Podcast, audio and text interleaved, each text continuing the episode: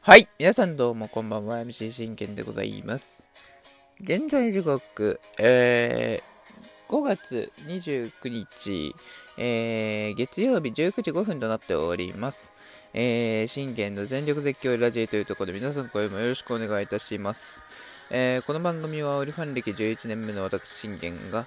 えー、オリックスの試合の振り返りから、えー、メジャーでのスーパースターの振り返り、そしてもしくは大谷翔平の振り返りも、この大谷翔平というのは、カッコピッチャー等の方ですね。で、えー、ドジャースの振り返り、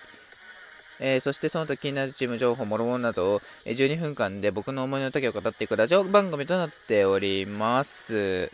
えー、いよいよ明日から交流戦がね、まあ、あの始まるわけでございますけれども、まあ、あのここまでの、成績を見ると、まあ、順位としましては、まあ、我が折、ね、2位を、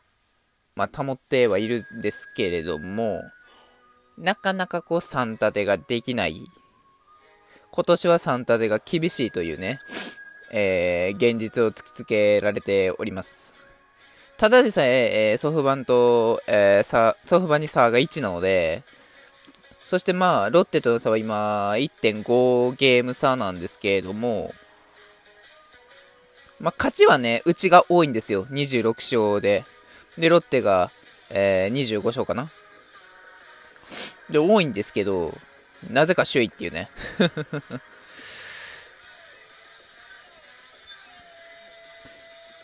まあまあ、そんなところでね、えー、交流戦がいよいよ明日から始まるんですけども、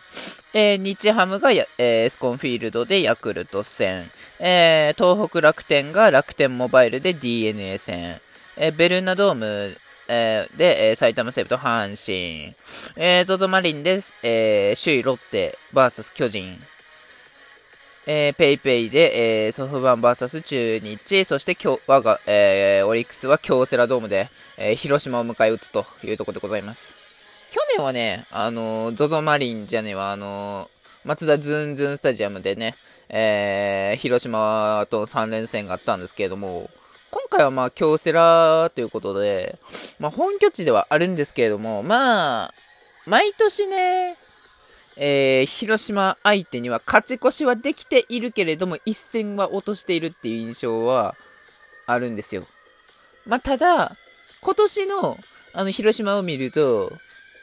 やはりその、バッター、打線陣がすごいんで、結構厳しい戦いになるかなって僕的には見てるんですよね。で、まあこちらも投手力、投手力は今年はね、そこまで何とも言えないので、まあね、俊平太君はいますけど、やったり、ね、こう、まあ昨日負けた宮城君とかいますけど、あのー、結構厳しい戦いになるんじゃないかなって見て思ってます。で、えー、その初戦を任されたのが、えー、絶対エース吉信なんですけど、今年ね、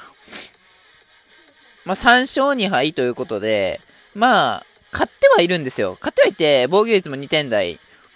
まあ、まあというとこなんですけど、あの、この結果だけを、帰り見ると、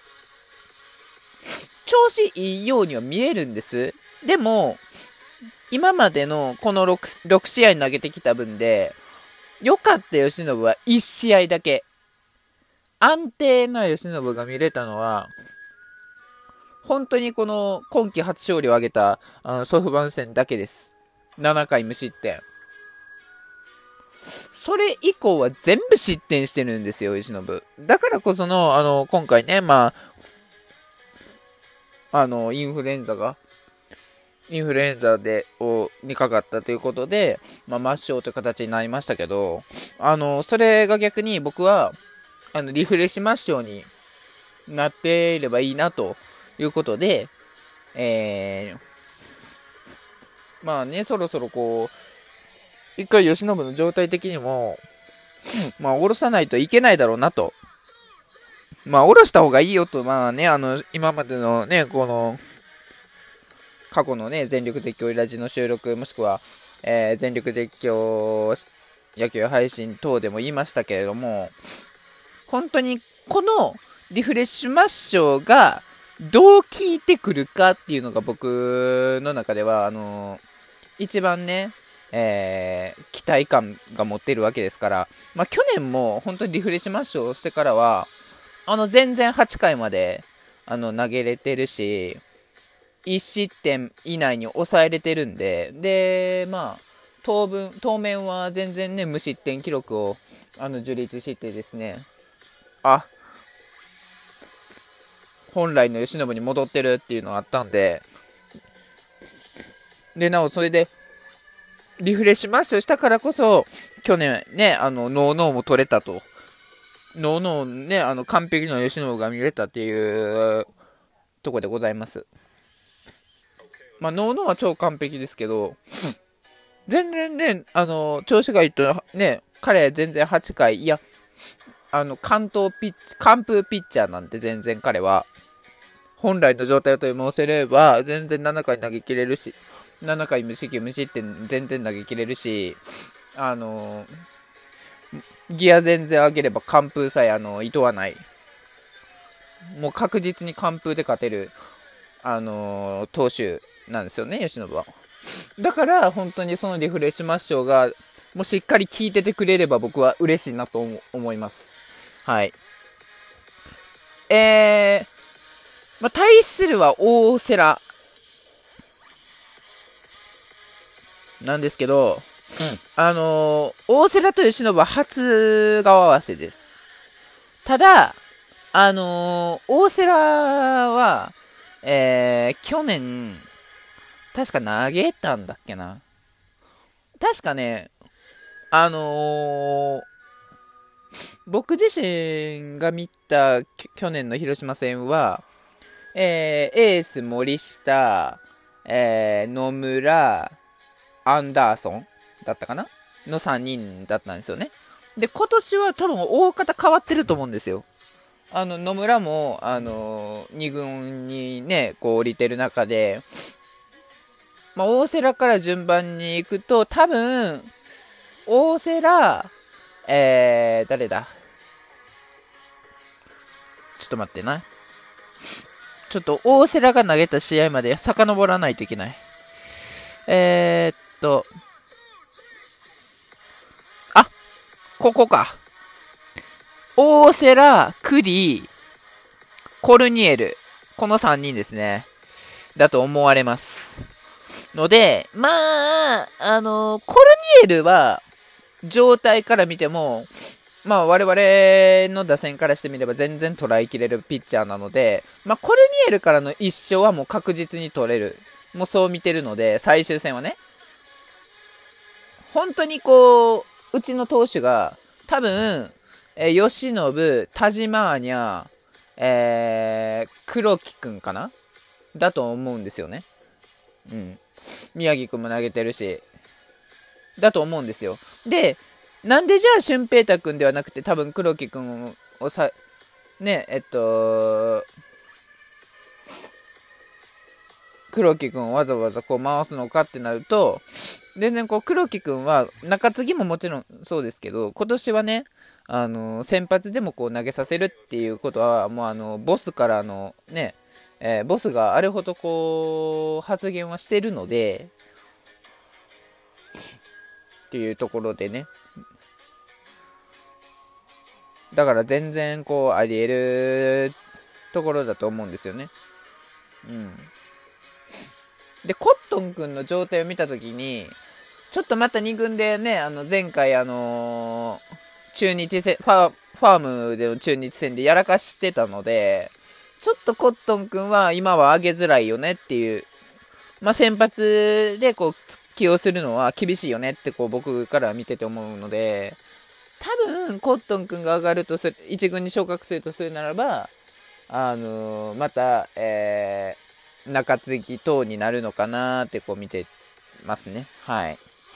だ、なので、まあ、コルニエルの一生は、まあ、打線が本当に機能して、本当に黒木くんがね、あの、本来の黒木くん出せれば絶対に取れる一生だと思うんですよ。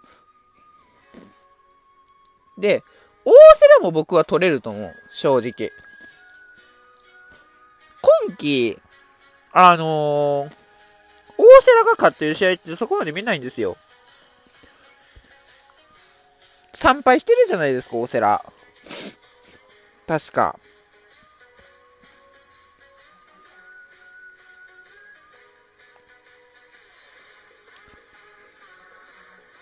うん。そうですね、中日に負けてますね。